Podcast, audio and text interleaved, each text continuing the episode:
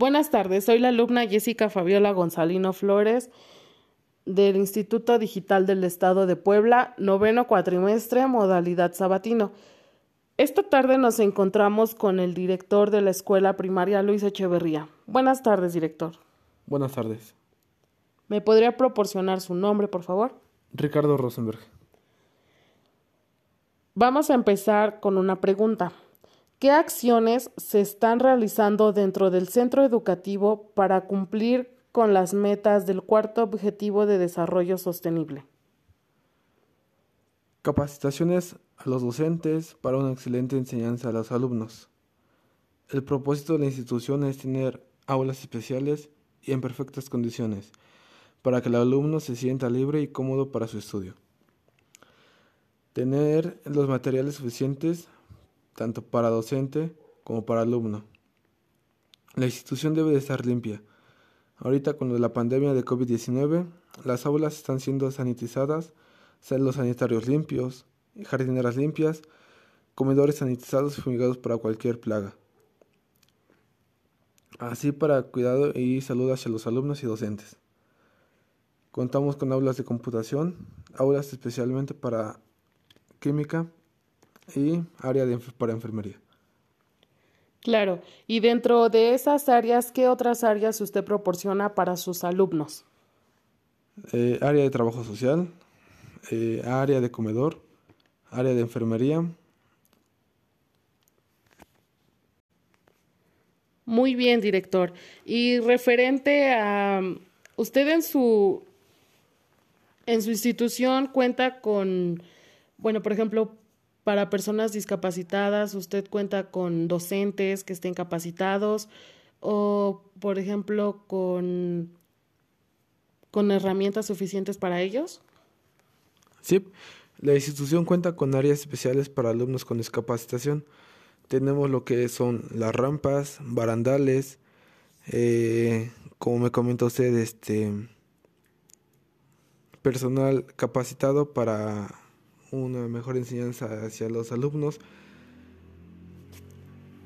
Ok, muy bien. Y referente al género, este, a su religión, ¿qué hay sobre la inclusión dentro de su institución?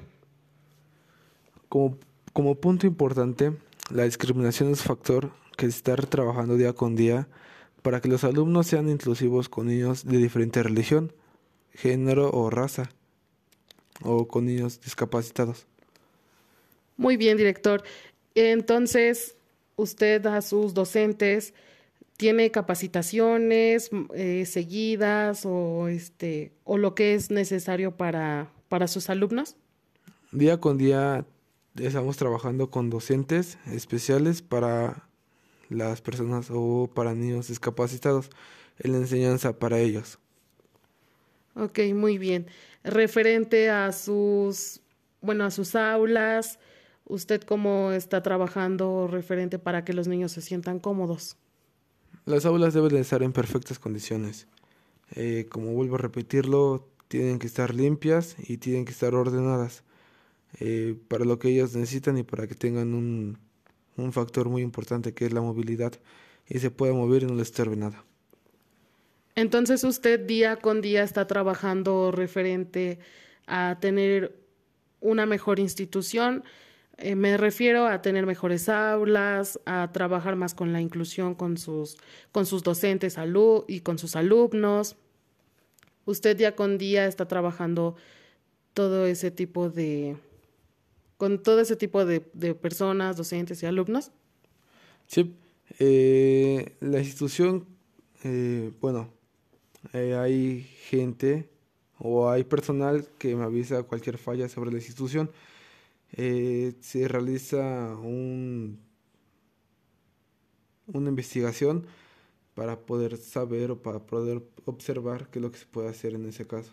En ese caso, las aulas deben de estar completamente bien y sanitarios bien. Ok, muy bien. Y referente a lo de, bueno, lo de la pandemia que hubo y ¿Usted tiene medidas sanitarias dentro de la institución? Sí, claro. Cuando los alumnos eh, llegan a la institución se les aplica lo que es gel antibacterial eh, se sanitizan y pasan por un puente sanitizante. Ok, muy bien, director. Bueno, entonces eso sería todo. Muchas gracias por su, por su tiempo y por su atención. Gracias a usted. Hasta luego. Su nivel de conocimiento del director sí es amplio y es favorativo, pero le hacen falta puntos muy importantes. Dentro de la entrevista hubo puntos importantes que quizá él pudo, pudo extender, pero pues por obvias razones o no sé si es por lo mismo de su nivel de conocimiento que, que no las pudo extender o no las pudo expresar. Las acciones son, son muy congruentes, por lo que nos comentó, hay algunas acciones que son muy favorables tanto para los alumnos como para los docentes. Eh, los retos que él tiene dentro de la escuela son muy buenos, puesto que en su escuela están admitiendo niños con discapacidades diferentes y efectivamente su escuela aporta lo que son rampas, barandales, aporta este aulas favorables para, para todo tipo de alumnos.